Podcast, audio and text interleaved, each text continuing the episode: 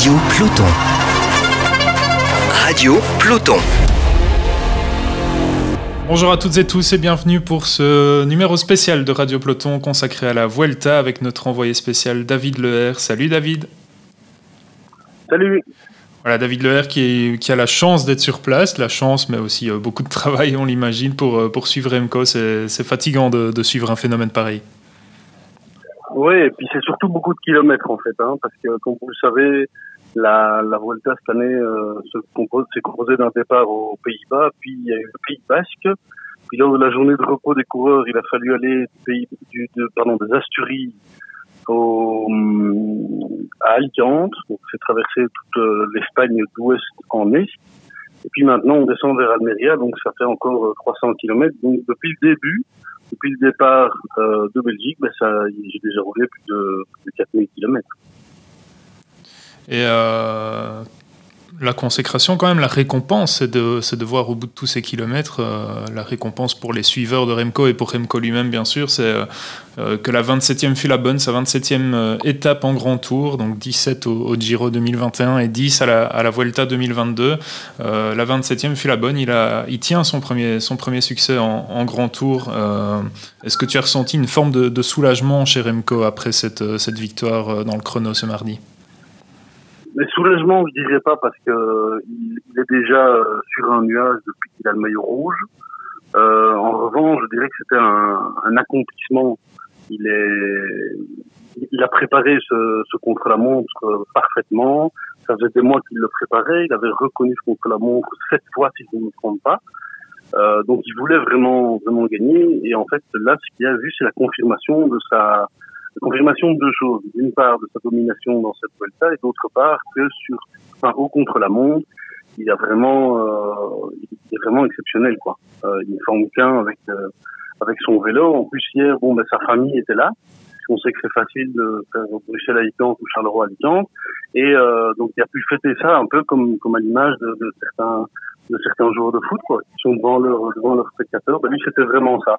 Il est monté quatre fois sur le podium et les quatre fois, ben, il y a eu une salve d'applaudissements, euh, des encouragements, des Remco Remco. Donc c'est sûr que c'était euh, c'était une journée haute en couleur pour lui. Ça veut dire, David, que le, le, cap du soulagement, il était déjà passé pour Remco? Il s'était rassuré euh, au cours de la première semaine, notamment dans les premières étapes de montagne? Oui, surtout le premier jour en montagne, hein, il a pu avoir la confirmation qu'il avait très bien travaillé, que ces, ces six jours en, en, montagne en Italie, en Espagne, euh, où il a travaillé vraiment très très dur, ben, était euh, la bonne la bonne manière de, de, fonctionner, de préparer cette Vuelta en dominant ses principaux rivaux dès la première étape de, de montagne au Pico Rano, mais il a eu la, oui, la confirmation que tout s'était, euh, sur la, sur la bonne voie, sur le bon chemin. Et c'est sûr qu'à partir de ce moment-là, quand il prend le maillot rouge, il est en pleine confiance.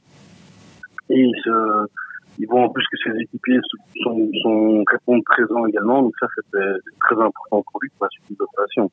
À, quel moment il t'a le plus impressionné finalement? Hier, on s'attendait à ce qu'il gagne, on va pas se mentir, euh, même si on attendait qu'il débloque son compteur, c'était plus ou moins logique sans Ghana et, sans d'autres ténors du compte de la montre de, le voir s'imposer hier. Est-ce qu'il n'a pas encore plus impressionné dimanche par exemple sur les, les forts pourcentages euh, de la montée des pré RS Oui, voilà. En fait, c'est exactement ce que j'allais dire, c'est que il a impressionné lors des deux jours en montagne et lors du contre-la-montre on s'attendait pas à d'aussi grand écart.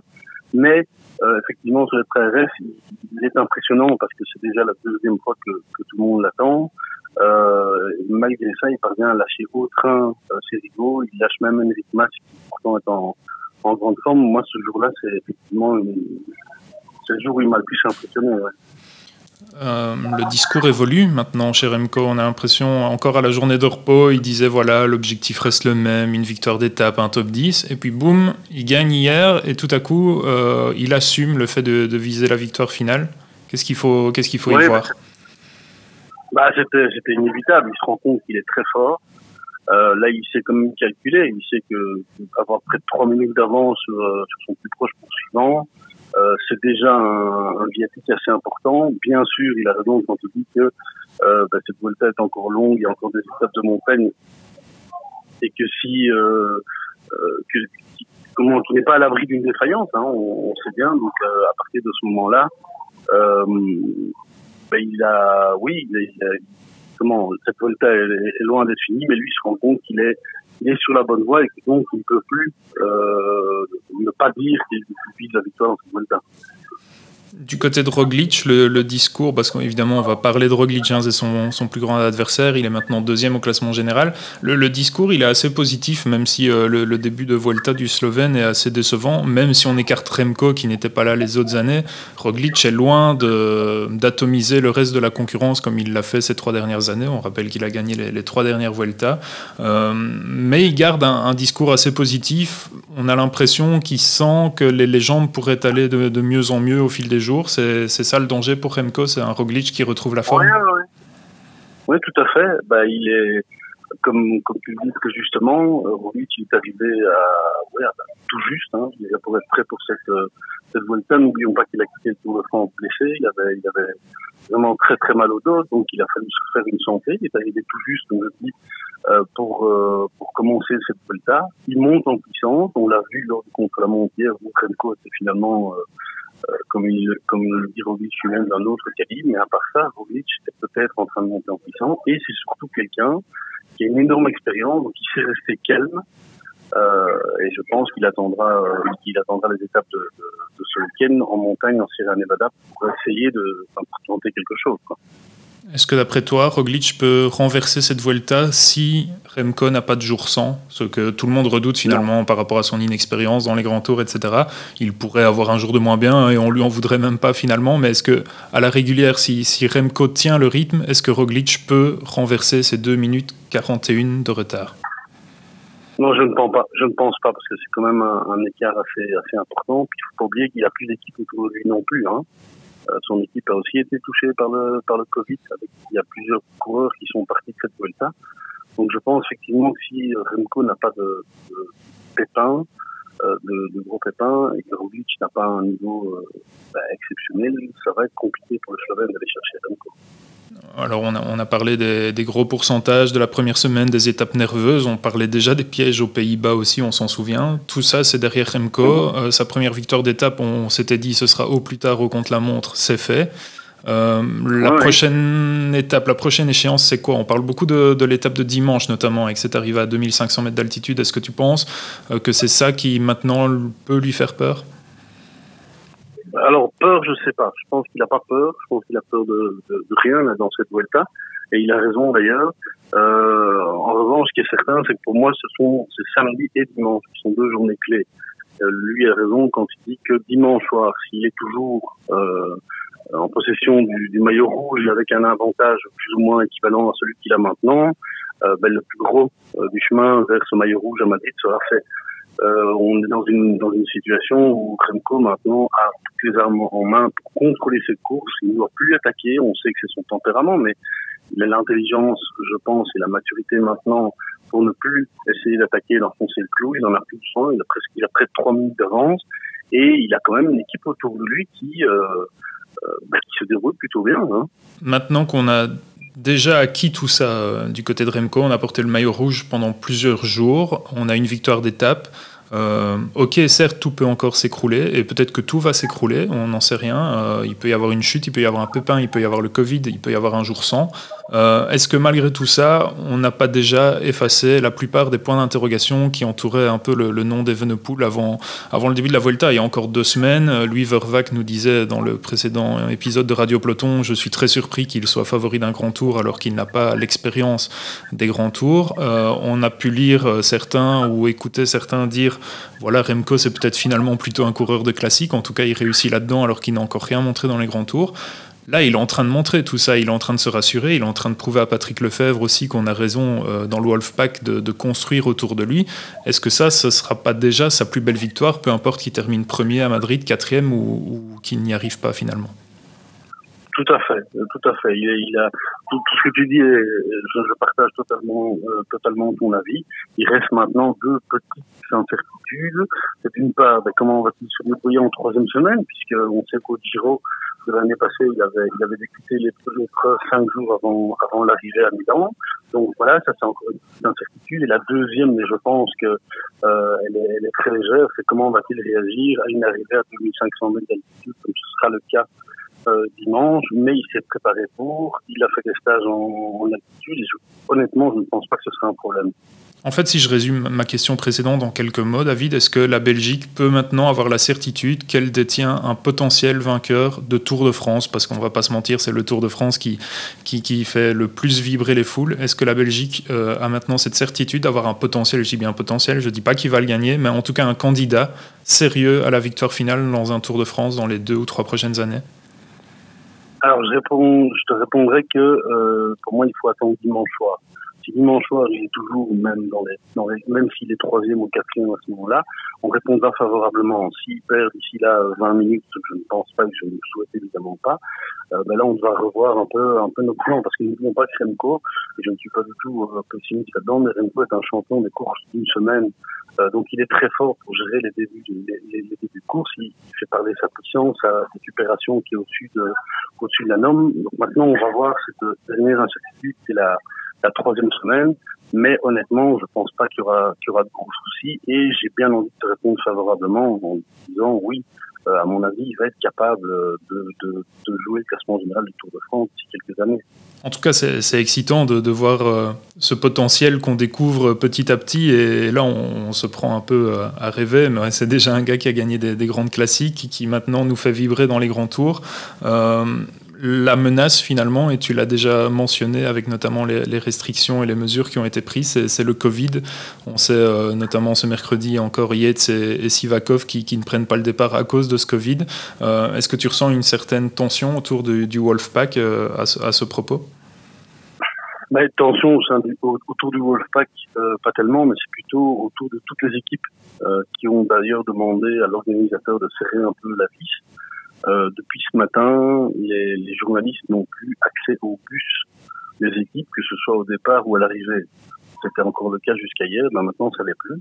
Donc si euh, on veut voir les coureurs, euh, ce sera en zone mixte, ce qu'on appelle donc la zone euh, que ce soit au départ ou à l'arrivée. Donc ça, ce sont des, des mesures entre guillemets d'éloignement qui ont été prises pour limiter les, risque de Covid. Dans certaines équipes aussi, ils ont décidé de faire que chaque coureur ferait chambre à part. C'est notamment le cas chez, chez Step, où euh, le REVAC ne partage plus la, la chambre de, de, Remco. Ce sont toutes les mesures qui ont été prises justement pour faire face au Covid.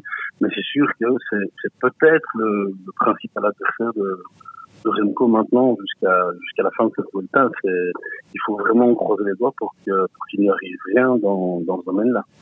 On a aussi vu hier une image assez impressionnante quand il passe la ligne du, contre-la-montre, la ligne d'arrivée. Il y a une espèce de barrière humaine qui vient se former autour de lui pour le protéger. Ça, fait aussi partie des mesures, ça? Euh, Oui, ça, je n'en suis pas sûr. Disons que ce sont des. Non, ça, je ne suis pas certain. Donc, c'est surtout pour essayer de. de... paradoxal, mais pour qu'il puisse un peu euh, respirer, récupérer, parce que sinon, ben, c'est sûr que les journalistes veulent avoir cette première réaction très vite, et donc il peut y avoir un sentiment d'oppression euh, de la part du coureur. Mais vous savez, c'est un peu paradoxal parce que les, les, les journalistes, euh, les suiveurs doivent être tenus à l'écart des, des, coureurs, mais le public, et je comprends très bien, est massé le long du, le, le, long du parcours, ben, sans masque, je, je, comprends tout à fait. Hein, donc il y a un peu de poids de mesure et euh, pour les coureurs, ça doit vraiment pas être facile à gérer en tout cas entre l'envie d'aller dire bonjour à un membre de la famille qui se tient de l'autre côté des, des barrières et ben, la peur de, de contracter ce fameux Covid. Quoi. C'est difficile de comprendre depuis la Belgique euh, à quel point Remco est sollicité depuis le début du Tour d'Espagne. Est-ce que tu peux un peu nous en dire plus à ce sujet? On pense aussi aux attachés de presse de l'équipe Quickstep qui doivent être sollicités comme jamais dans les grands tours, euh, comme Remco qui doit passer beaucoup de temps avec vous euh, le matin, même si ce n'est plus le cas à partir d'aujourd'hui, comme tu l'as dit, et aux étapes, enfin aux arrivées des étapes. on parle aussi souvent des protocoles, de, cette d'énergie que ça prend pour un maillot rouge après chaque étape, etc. Quelle est l'ampleur de tout ça? Tu peux nous en dire plus là-dessus? Alors, en, fait, le matin, il est tenu à, je dirais entre guillemets, la seule chose qu'il a à faire comme obligation, c'est aller euh, signer la feuille de départ et monter sur le podium à la présentation des équipes. Après, euh, libre à lui de venir parler en zone mixte ou pas aux journalistes euh, belges comme euh, comme étrangers. Mais comme il est maillot rouge, il a tendance à le faire assez, assez souvent. En revanche, ce qui est sûr qu'il doit faire, ce à quoi il n'échappe pas, après la course, ben, c'est effectivement monter sur le podium. Et là, il est, porteur de deux maillots, donc il monte plusieurs fois sur le le podium. Il doit donner des interviews ben, euh, comment, en conférence de presse, donc à distance évidemment, je le rappelle, mais il doit donner des, cette interview-là. Et puis en zone mixte, il donne des interviews ben, aux radios, aux télé. Euh, donc effectivement, ça lui prend du temps. Il ne s'en plaint pas. Il dit on essaie d'aller le plus vite possible avec l'attaché de presse, qui lui a effectivement pas mal, pas mal de boulot. Mais euh, ce que je remarque, c'est que l'attaché de presse est de très très bonne humeur. Vous savez, quand il y a un maillot rouge dans une équipe, euh, c'est vraiment toute une dynamique positive qui s'installe et qui se ressent. Euh, les demandes sont beaucoup plus facilement acceptées si elles, si elles ne sont pas euh, farfelues et, complètement irréalisables. Hein, mais donc c'est vraiment une ambiance positive qu'il y a autour de lui et Remco, je pense, euh, tient peut-être faire du foot aussi, n'a pas l'air du tout euh, embêté par tout ce protocole et ses, ses obligations euh, extrasportives. Au niveau de, ce que tu peux nous décrire en étant sur place, est-ce que, voilà, parmi les adversaires de Remco, il y a Roglic bien sûr, et puis juste derrière, il y a trois Espagnols, et on sait que le, cyclisme espagnol se, cherche un peu de renouveau là aussi. Comment est accueilli Remco par le public espagnol quand on, domine comme ça une course, mais qu'on a des, des, Espagnols comme adversaires principaux? Est-ce qu'il est, euh, particulièrement encouragé? Est-ce qu'il y a la même hype Remco en Espagne qu'en Belgique? J'imagine qu'elle est un peu plus modérée, mais, euh, mais voilà, il doit être quand même bien encouragé, bien soutenu. Oui, ouais, tout à fait. C'est un jeune, euh, entre guillemets, souriant, euh, qui, qui, va de l'avant, qui crée des choses. Hein, c'est un coureur offensif, euh, comme, comme tu le sais très bien. Et donc ça, ben, le public aime bien, quelle que soit la nationalité du public, on aime bien. Après, ce qui est certain, c'est que quand euh, Ayuso, Rodriguez et même Mas, même si c'est un peu moins avec Mas, mais quand euh, euh, Rodriguez et Ayuso passent la ligne d'arrivée au contre-la-montagne, euh, c'est un peu de la folie hein, qui, s'installe et c'est sûr que le public espagnol, comme tu l'as dit, se cherche un nouveau, un nouveau champion, en tout cas pour les grands tours. Euh, et les deux jeunes dont, dont je viens de te parler ben, sont, représentent vraiment l'avenir. Quoi. Ils sont déjà là et on voit bien qu'ils gèrent la pression aussi tous les deux, qu'ils sont habitués à ça parce que l'Espagne, ben, c'est quand même une, toute grande nation du sport de manière générale. Euh, donc pour ces deux gamins-là, on pourrait se dire que c'est pas évident, mais euh, cette nouvelle génération, Remco, euh, Ayuso, Rodriguez, sont des gens, on voit bien avec Pogacar aussi, qui sont habitués à gérer de la pression. Je pense qu'on leur, on, on leur apprend assez vite euh, comment, comment gérer tout ça? Une toute dernière question, David, avant de te libérer. Euh, oui. On parle de, de l'effervescence en Belgique et voilà, j'imagine qu'il y a rarement eu autant de journalistes belges présents en Espagne pour suivre la Vuelta. Euh, tu l'as dit toi-même, c'est facile finalement de faire Bruxelles-Alicante ou Charleroi-Alicante. Est-ce qu'on a vu des, des, nouveaux journalistes belges débarquer hier sur la course pour suivre Remco en rouge? Non, des nouveaux pas. Non, non, mais tous les médias sont présents. Donc, il y a le moment où, en tout cas, la plupart des médias sont présents. Euh, à partir de ce moment-là, ben, ça veut dire qu'effectivement, qu'il y a un engouement colossal en Belgique. Déjà le cas lors du, lors du Giro de l'année passée. En fait, euh, Remco Evenepoel est quelqu'un qui euh, euh, intéresse énormément les gens, intéresse énormément les médias, euh, tout simplement parce qu'il a un parcours complètement atypique. Je rappelle qu'il y a 4 ans, il était encore en train de jouer au foot euh, et il pensait pas du tout à, à, à devenir euh, à devenir professionnel. Donc euh, ce parcours atypique là fait que euh, suscite énormément d'intérêt de la population et, et, donc forcément des médias. Merci beaucoup David Leher pour ce point à la mi-parcours finalement de, de, cette Volta. Tout se passe bien pour l'instant, pourvu que ça dure. Ce sera la conclusion. Merci beaucoup. Radio Peloton.